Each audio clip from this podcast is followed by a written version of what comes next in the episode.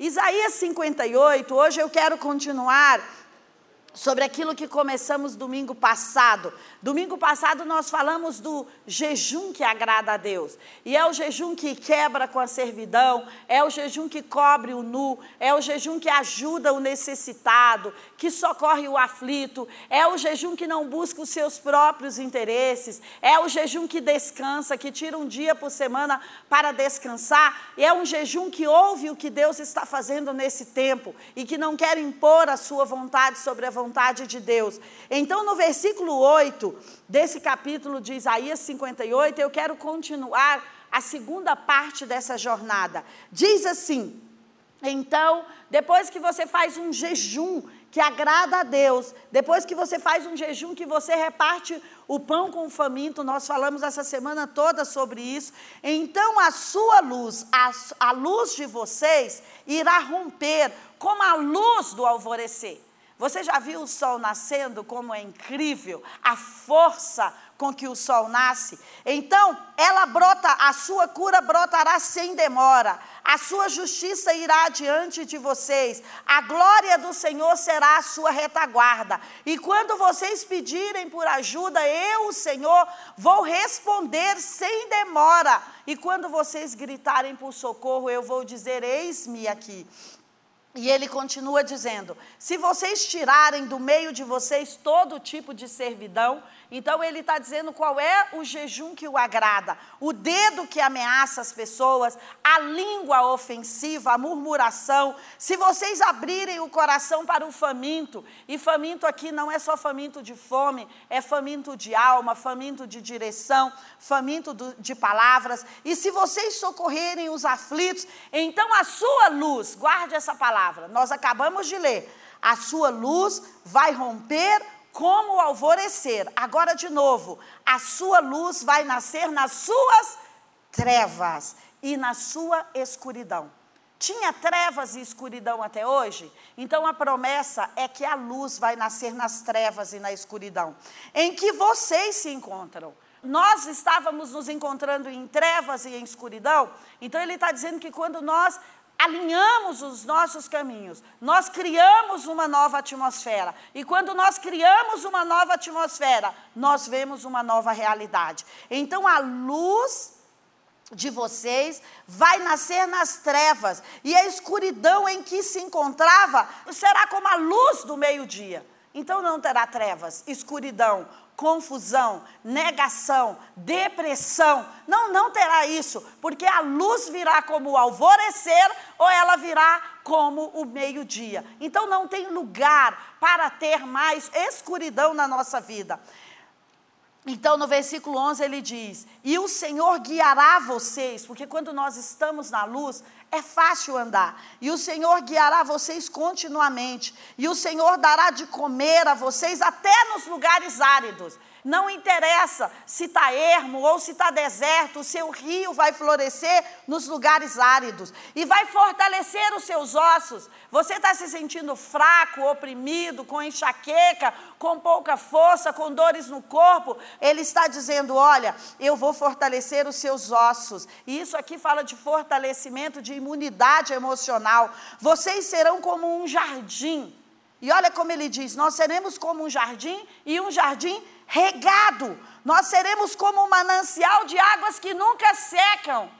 Qual é o manancial que nunca seca? São as fontes. Porque você pode tirar de um poço, se você começar a tirar a água, ela acaba. Mas de uma fonte, não. Então ele está dizendo: você vai ser um manancial de água que não vai secar, mesmo que você esteja em tempos áridos. E você vai reconstruir as coisas que foram derrubadas ou as ruínas, e você vai levantar os fundamentos de muitas gerações. Talvez a sua geração, as gerações passadas dos seus pais, dos seus avós, dos seus tios, foram gerações que as pessoas cometiam abortos, que as pessoas cometiam pedofilia, que as pessoas se matavam, cometiam suicídios, mas ele disse: Você vai levantar os fundamentos e você vai colocar essas gerações de pé. E sabe, você vai ser chamado de reparador de brechas. Você vai ser chamado de restaurador de veredas para que o país se torne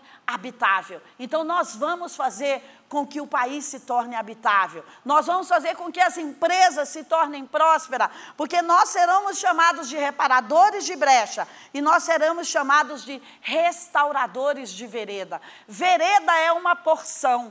Então existem porções que estão em ruínas, estão quebradas, estão sem dinheiro para operar, estão sem recursos para ir em frente, estão sem direção para ir em frente. Então ele falou: vai sair uma coisa por três vezes. Você ouviu isso nesse texto? Vai sair uma coisa que se chama a luz.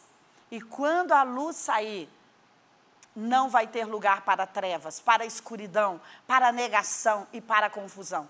Eu acredito que esse foi um tempo que todos nós andamos pelo vale da sombra, do medo, da dúvida, da morte até, porque algumas pessoas tiveram os seus parentes recolhidos. É, nós andamos pelo vale da inconstância, pelo vale da insegurança, como será o futuro. Mas ele está dizendo aqui que essa vereda que parecia assim, vai ser a vereda que nós vamos levantar os fundamentos. E sabe, eu acredito que hoje é esse dia é esse dia da luz brilhar. Então, esse tempo pelo qual nós passamos em 2020 foi um tempo de revisão. Eu falei isso aqui diversas vezes. Lembra quando você leva seu carro para fazer revisão? A princípio vira uma bagunça, cheio de óleo, um monte de peças espalhadas. Então pode ser que eu e você nos encontramos até assim ainda. Mas deixa eu te dizer, esse é o tempo que Deus está encaixando as peças, trocando o óleo, trocando a água, colocando tudo aquilo que precisa para o carro da nossa vida ir adiante e para o carro da nossa vida ser cheio de sucesso. Então pode ser que esse seja um tempo que nós vimos o joio brotar, as uvas bravas é, darem suas frutificações. Pode ser que tenha sido um tempo em que nós não entendemos a nossa visão. Mas deixa eu dizer para você, eu acredito que esse é o tempo também que Deus está derrubando muros para nos mostrar novos horizontes. Que Deus está derrubando modos operantes antigos da minha vida emocional, relacional, do nosso casamento, da nossa criação de filhos. Sabe para quê? Para mostrar uma nova realidade para nós. E quando é que a nova realidade chega? A nova realidade chega quando nós aceitamos que estamos sendo designados para coisas novas. Então eu vim aqui dizer para você nessa tarde que esse é um mês que nós fomos chamados para sentar em novos lugares de autoridades, que nós fomos chamados para arar o nosso campo e o nosso terreno, a nossa vinha, a nossa fazenda. Eu amo pensar na minha vida como uma fazenda. Pensa na sua vida como uma fazenda. Você tem vários canteiros de obra, você tem várias plantações, você tem vários tipos de animais ali naquela fazenda. Uma fazenda é diversificada. E assim é a nossa vida. Nós somos diversificados, mas tem uma hora que parece que os bois invadiram lá o lugar dos porcos, os porcos invadiram o lugar dos bois, e a nossa vida está uma confusão. Não basta uma confusão emocional, mas tem uma confusão financeira também. Mas sabe o que eu entendo? Que é no meio dessa confusão, é no meio desse vale que Deus fala: agora eu vou fazer brotar uma luz, mesmo que esteja difícil para você enxergar, mesmo que as lágrimas estão impedindo você de enxergar, eu vou mostrar para você como enxergar uma nova realidade. Sabe, Jó estava nesse momento de tamanha amargura, dor, de tamanha acusação dos seus amigos, e ele fala: Eu vou buscar um lugar de paz no meio desse vale. E ele fala: Eu vou orar pelos meus amigos. E quando ele começa a orar pelos amigos, que é bem Isaías 58, quando ele começa a pensar nas pessoas do lado de fora, a ajudar as pessoas, a ajudar os amigos que eram até os seus acusadores, que traziam pesos e culpas sobre ele, o que, que acontece? Uma nova realidade acontece para ele. Então eu acredito que se você está passando por vales como eu, como as pessoas que estão aqui nesse estúdio, como as pessoas que estão aí do outro lado da internet, essa é a hora que a nossa luz vai brotar como o amanhecer ou como o sol do meio-dia, e não vai ter como nós não enxergarmos o caminho por onde devemos andar. Sabe, quando eu penso em campos, eu penso em chamados. O nosso chamado, o nosso propósito, a nossa missão é como um campo, é como uma vinha que nós precisamos cuidar. E muitas vezes na nossa vinha tem cobras, tem joio, tem uvas bravas, tem pássaros que estão querendo roubar a sua colheita. E muitas vezes nós estamos ali espantando as raposinhas. Mas eu entendo que esse é um tempo tão fantástico que Deus está querendo arar o campo e fazer tudo de novo. Sabe, talvez a gente plantava milho, mas Deus está falando que tal a gente arar, adubar, regar e plantar outro tipo de semente no nosso campo. Eu vim aqui com essa expectativa do novo, que talvez Deus está nos chamando para plantar novas sementes no nosso campo. Você tem um campo, você tem uma fazenda, você tem uma porção, você tem uma herança. Mas talvez Deus está nos chamando para arar essa terra e para fazer tudo de novo, para aproveitar esse tempo na vida em que tudo está mexido mesmo e mexer com a terra da nossa vida. E adubá-la de novo e regá-la de novo e plantar novas sementes. Muitas vezes nós queremos salvar os campos da estação passada, queremos salvar os relacionamentos da estação passada. E nós muitas vezes como cristãos nós não queremos entender sobre dor, nós não queremos pensar sobre perdas, porque nós estamos sempre profetizando profetizando e chamando a existência, e está tudo certo com isso. Mas existem coisas que precisam sair das nossas estações, precisam sair das nossas vidas. E às vezes você veio por 10 anos, nessa década passada, investindo pesado em algo.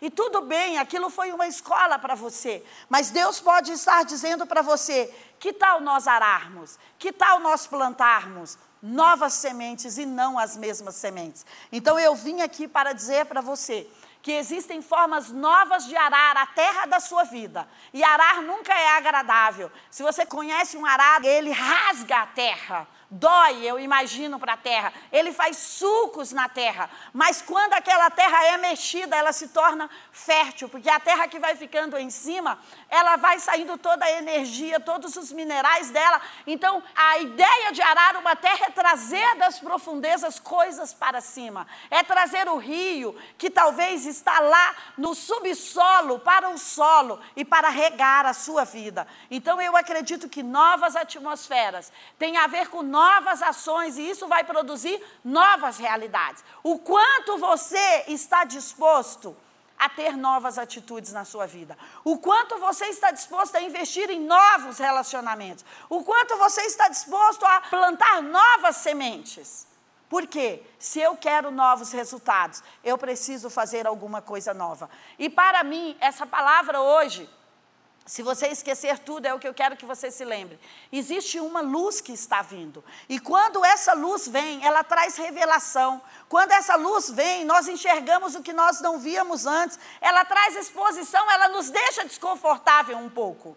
Ela fala: olha, olha a sujeira que estava na sua vida, olha o modus operandi que estava na sua vida, olha as roupas sujas que estavam na sua vida, olha como você estava gastando o dinheiro. Então, quando a luz vem, existe um pouco de desconforto. Sabe por quê? Porque ela vai falar daquilo que nós precisamos organizar na nossa vida, daquilo que nós precisamos colocar no lugar certo na nossa vida. Então, lembra de Jonas? Jonas estava ali e ele estava resistindo ir para uma missão nova.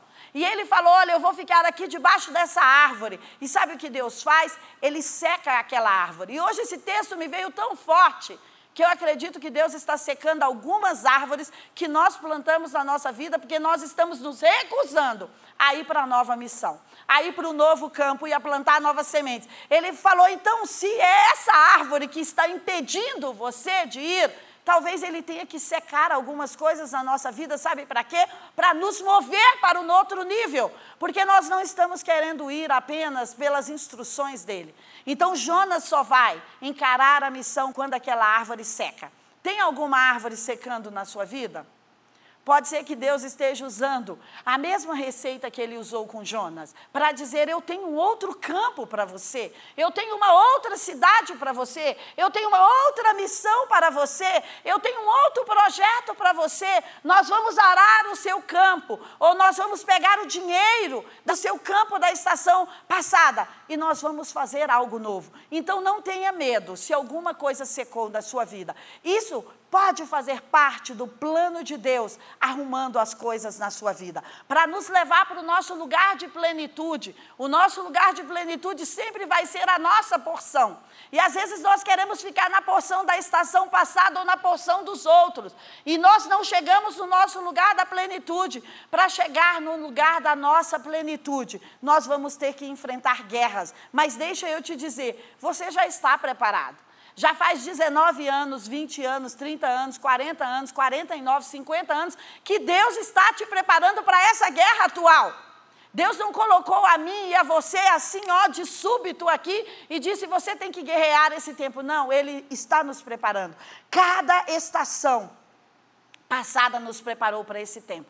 Então, se você está com crises emocionais, se você está perdido ou confuso, pare e pergunte a Deus qual é a direção que eu tenho que ir. Nem tudo está perdido. Pode ser apenas o processo para você entrar no novo. Pode ser apenas o processo para o qual Deus está querendo nos mostrar a nova estrada. E sabe, hoje eu pensei intencionalmente sobre uma coisa. Muitas vezes nós vivemos pela aparência como Saul. Muitas vezes nós vivemos pelas copas das árvores ou pelos topos da árvore, mas não é aí que está a chave da árvore, não é no topo dela. A chave de uma árvore está na raiz. E eu tenho enxergado as nossas vidas como árvores. E que Deus está falando: olha, eu preciso cavar mais fundo. Sabe por quê? Você não aduba a folha, você não aduba o galho, você não molha o galho, você não rega o galho. Pode ser que você faça isso, mas você precisa fazer aonde? Nas raízes.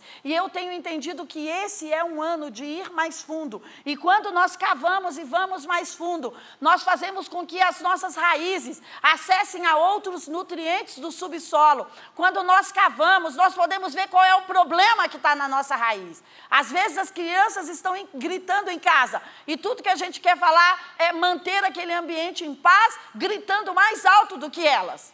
Mas gritar é uma forma de chamar a atenção e o problema não está ali, existe uma raiz. E eu acredito que esse foi o ano de encarar os nossos problemas na raiz. E se você ainda não olhou para dentro de si, se você ainda não olhou para a sua raiz financeira, para a sua raiz relacional, para a sua raiz espiritual, para a sua raiz emocional, ainda está em tempo. Porque eu acredito que esse é o ano que Deus nos chamou para ser cristãos da raiz. Cristãos que vamos o quê? Umidificar que vamos adubar, que vamos nutrir as nossas raízes e as pessoas vão olhar para o nosso fruto e não vai ser aquela maçã que você fala e fala, uau, essa maçã é linda, mas não, ela está ali parecendo um isopor por dentro. Não. O que garante um fruto de sucesso são as raízes. E eu acredito que esse é o tempo que a luz está chegando, inclusive para olharmos para o nosso interior e para ver quão profundo nós devemos ir. Sabe, existe um produto super fantástico chamado esqualene, que ele é um óleo de tubarão de águas profundas. Então, águas profundas trazem nutrientes incríveis. Então, eu acredito que essa é uma estação para nós deixarmos as muletas, os andadores, porque talvez nós estivéssemos presos em alguns apoios da nossa vida e Deus falou: Eu vou tirar esses apoios, eu vou tirar essas sombras de árvores. Sabe por quê?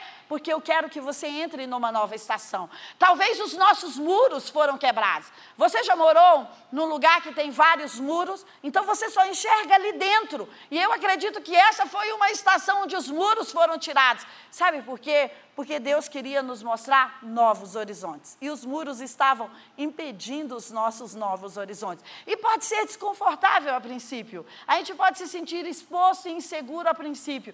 Mas deixa eu te dizer: anjos novos também chegaram ao planeta para ajudar você com os seus novos horizontes. Então, eu acredito que esse é um tempo de nós ararmos a nossa terra de forma diferente, de nós plantarmos de forma diferente, de nós assumirmos novas atribuições para a nossa vida. Então você pode ficar paralisado naquilo que foi negativo, ou você pode pensar como Deus está pensando, e você pode agir como Deus está agindo, porque Ele está introduzindo nesse tempo coisas novas no mundo. Então nós podemos tirar as sementes que estavam erradas e que estavam frutificando e que estavam danificando o nosso solo e nós podemos plantar sementes certas. Talvez você tenha que tirar relacionamentos da sua vida.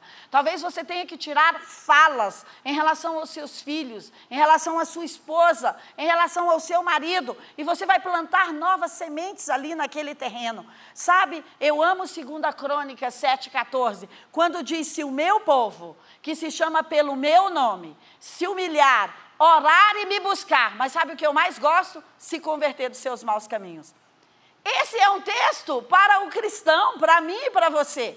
E ele está falando: se o meu povo, que já se chama pelo meu nome, se converter dos seus maus caminhos. Se converter dos seus maus caminhos é Isaías 58. Se você não conhece o texto, Domingo passado a gente leu mais sobre ele, você precisa ler Isaías 58. E vai dizer o que são os seus próprios caminhos. Porque muitas vezes os nossos caminhos não são os caminhos de Deus. Deus está dizendo, se move daqui para cá. E a gente fala, não, essa sombra está tão boa. Eu estou na beira do riacho como Elias, não acabou o pão, eu vou ficar por aqui. Eu só vou sair quando o pão acabar. Será que o pão acabou na sua vida? O dinheiro acabou na sua vida?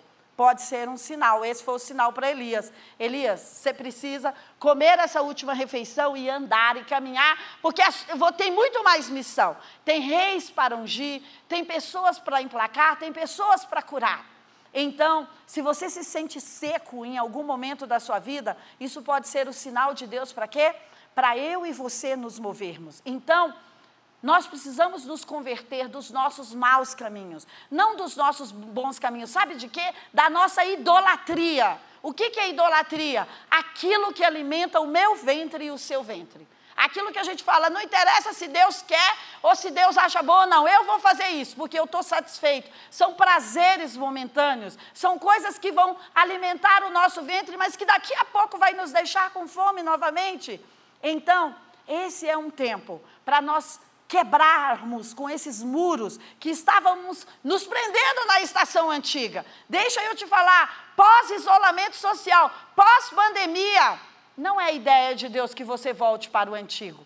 É a ideia de Deus, isso foi uma ponte para Deus nos levar para o novo. Use isso, você pode usar isso como uma ponte para ficar paralisado, mas ponte não é lugar de ficar parado. Ponte é lugar de passagem. E eu acredito que 2020 foi uma ponte do passado para o futuro. Foi uma ponte do antigo para o novo. Foi uma ponte do linear para o exponencial. Então você que escolhe como você vai se lembrar de 2020, como uma ponte que fez você passar para outro lado ou um lugar que você ficou parado. Você viu? Salmo 23 diz: "O vale é um lugar de quê? Passagem. Ainda que eu ande, não é ainda que eu faça uma casa no vale. Deus não tem essa intenção de que ficamos na ponte nem no vale. Ele fala vale, ponte, desafio, é tudo lugar de passagem. Mas somos nós que precisamos fazer essa escolha. Então eu acredito que Deus está nos chamando para novas caminhadas. Ele está nos chamando para evangelizar de forma diferente, para liderar de forma diferente, para plantar de forma diferente, para usar outras estratégias com o seu negócio. Ele está dizendo, filho, o mundo, filha, o mundo se moveu para algo novo que nós não sabemos. Por que, que eu e você, como filhos de Deus, que Ele é aquele que gere todo mundo, que cuida todo mundo, que pelo poder da palavra o mundo se mantém em pé até hoje, nós vamos ignorar essa passagem para o lugar novo. Então eu vim aqui nessa tarde para dizer a você: reforce suas raízes, adube suas raízes, vá o mais fundo que você puder nos seus relacionamentos, nas suas crises, no seu emocional, no seu espiritual. Sabe por quê? Para garantir os seus frutos. E por último, eu quero te dizer algo.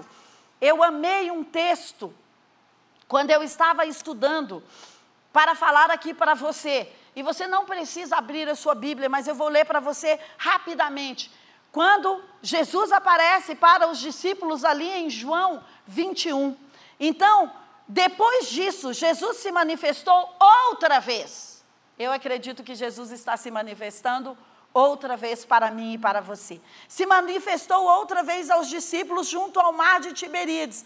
E foi assim que ele se manifestou. E ele vai se manifestar outra vez. Mas não foi da mesma forma. Ele vai se manifestar de uma forma diferente. Estavam juntos Simão, Pedro, Tomé, Dídimo, Natanael, que era de Caná da Galileia, e eles estavam ali juntos. Eles estavam ali. Simão Pedro disse: "Eu vou pescar". E os outros disseram: Nós também vamos com você. Simão Pedro quis voltar para a operação antiga. Será que você está querendo voltar para a sua operação antiga? Mas Jesus queria ensinar uma estratégia nova para Simão Pedro. Foram e entraram no barco, mas naquela noite tem uma noite na sua vida. Tudo nesse texto, se eu tivesse tempo, nós ficaríamos falando aqui, porque tudo para mim é muito significativo nesse texto. Foi durante a noite, foi durante uma hora de dificuldade que Jesus se manifestou com uma estratégia nova. Então, durante aquela noite, eles não pegaram nada, mas eles usaram a estratégia antiga, o campo antigo, o barco antigo, o modus operandi antigo.